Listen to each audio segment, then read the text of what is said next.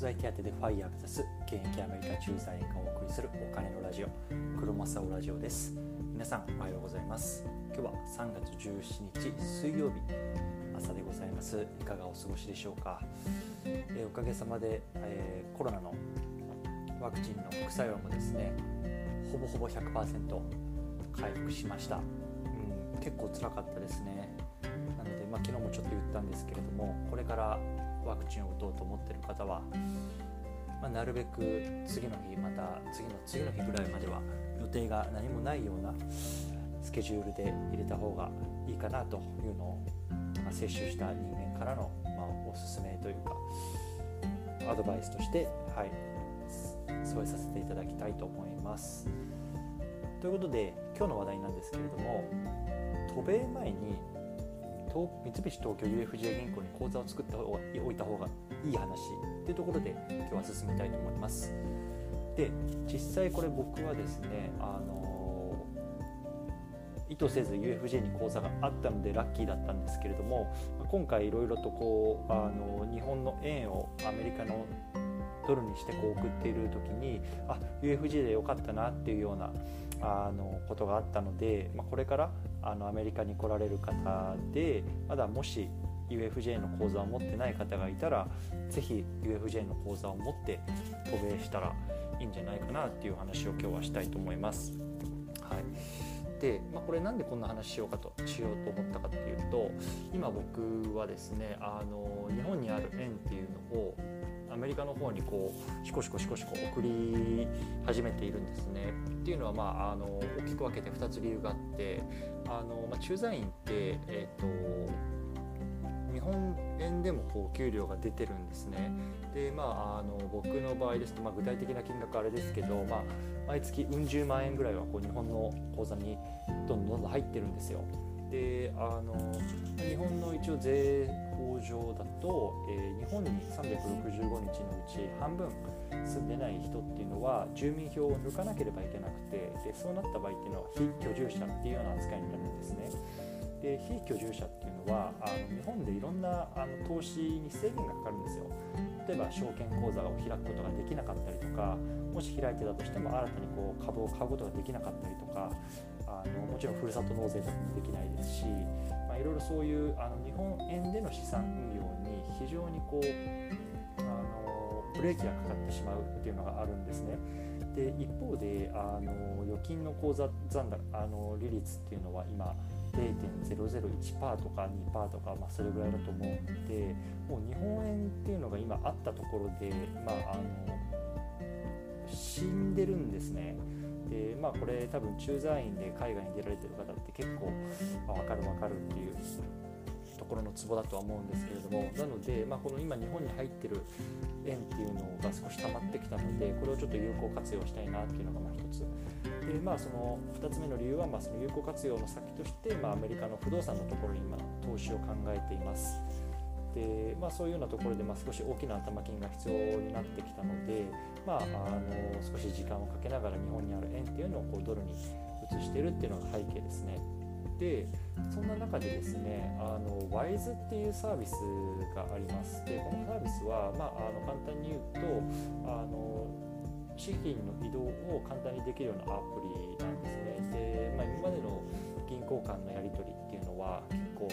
まあ、手数料為替のレートにこう銀行の手数料が載せてあったりとかってすごく不透明なんですけれども、まあ、今出てる WISE とかその他のサービスって割とこの辺の透明性が高いっていうのを売りにしてて、まあ、やっぱりあの実際にこう着年のドルの額とかもやっぱり銀行と比べてやっぱ高いんですよね。なのでまあ僕はこのアプリをあの今使い始めています。でその中で、えっと、円の預金っていうのを、まあ、日本でどの銀行にしといたらいいのかなっていうところがあると思うのでそれについて少し答えていきたいと思うんですけれども、まあ、結論から言うと三菱東京 UFJ 銀行であれば手数料無料でワイズの口座トリックができるのでおすすめですというところですねなのでもしまだアメリカにこれから来るっていう方で UFJ に銀行口座を持ってない方は僕は作っておくとおすすめしますそしてあの日本円っていうのをまあそこにこういくら放り込んでおいた方が、まあ、後々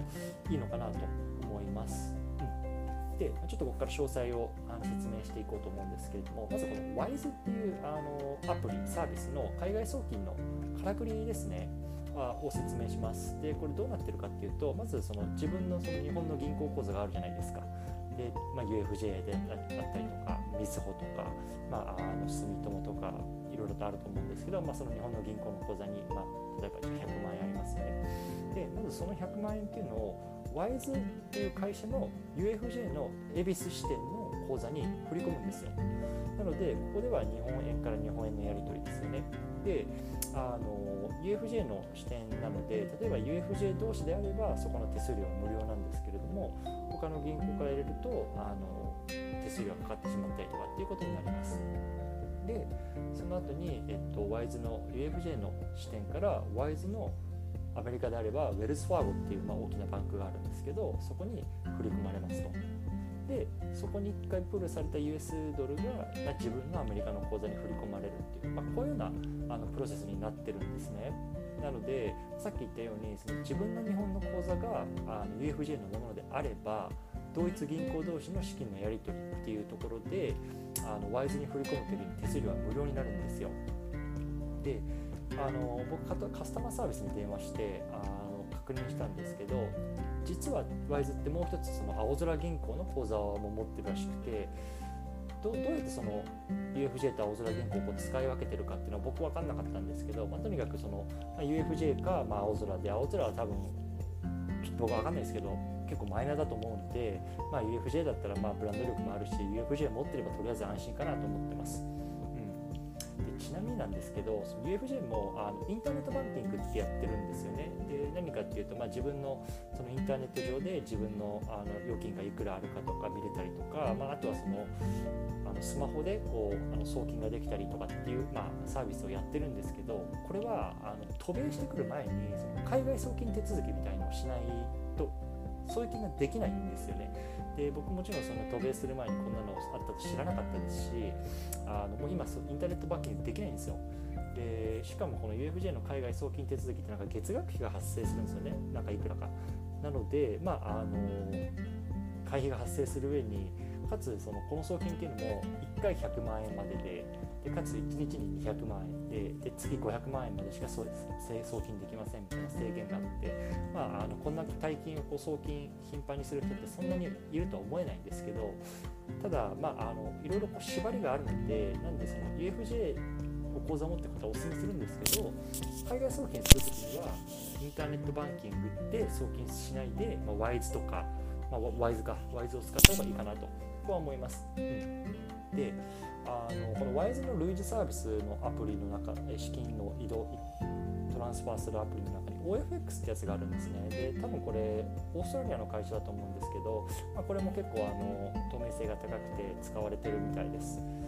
れはあの日本からアメリカへもちろん持ってこれるらしいんですけど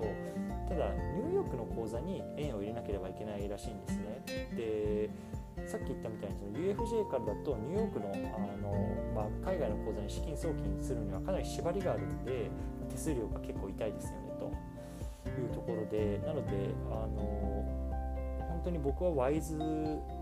一択かなと今のところ使ってて思ってます。うん。で僕もう一個日本の口座は新生銀行っていう口座を持っているんですね。でこれ何で作ったかっていうと、まあ、学生時代にバックパックやってた時にこの新生銀行のカードがあるとその現地の ATM でこう現地通貨で引き出せるみたいなのがあったんででそれ当時やってたのが新生銀行だけだったんですよね。でそのもう10年以上前ですけどその作った口座っていうのがまだあってでここにあの電話して海外送金どうできるのかって言ったらもうそもそもその窓口に本人が行かないとできないっていうことでこれ海外在住者はもう全然無理なんですよね。でやっぱ日本の銀行ってまだそういうようなお堅いところがあるのでもうあの世界から見たらかなり遅れてるなというような印象を今回持ちました。はいということで最後ちょっとまとめなんですけれども、まあ、あのこの日本からアメリカへのこう海外の送金アプリっていろいろ試してるんですけど、まあ、あの WISE とあとは UFJ の銀行口座のコンボがあれば、まあ、とりあえず一番使い勝手がいいかなというのがあの僕の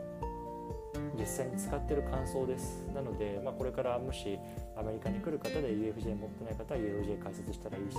もしもう来ちゃってる人もあの WISE っていうアプリを使えばあのかなり簡単に日本の円をドルに持ってこれることができるのでおすすめです。はいということで、今日はこの辺で終わりにしようと思うんですけれどもこの番組ではアメリカのでの、えーと、お金の話とかあとは自由な人生というところについてフォーカスして、えーと、毎日配信しています。もし今日の話が、えーと、役に立ったと思った方がいたら、ぜひいいね、もしくはフォローしてもらえると嬉しいです。ということで、今日はこの辺で。さようなら。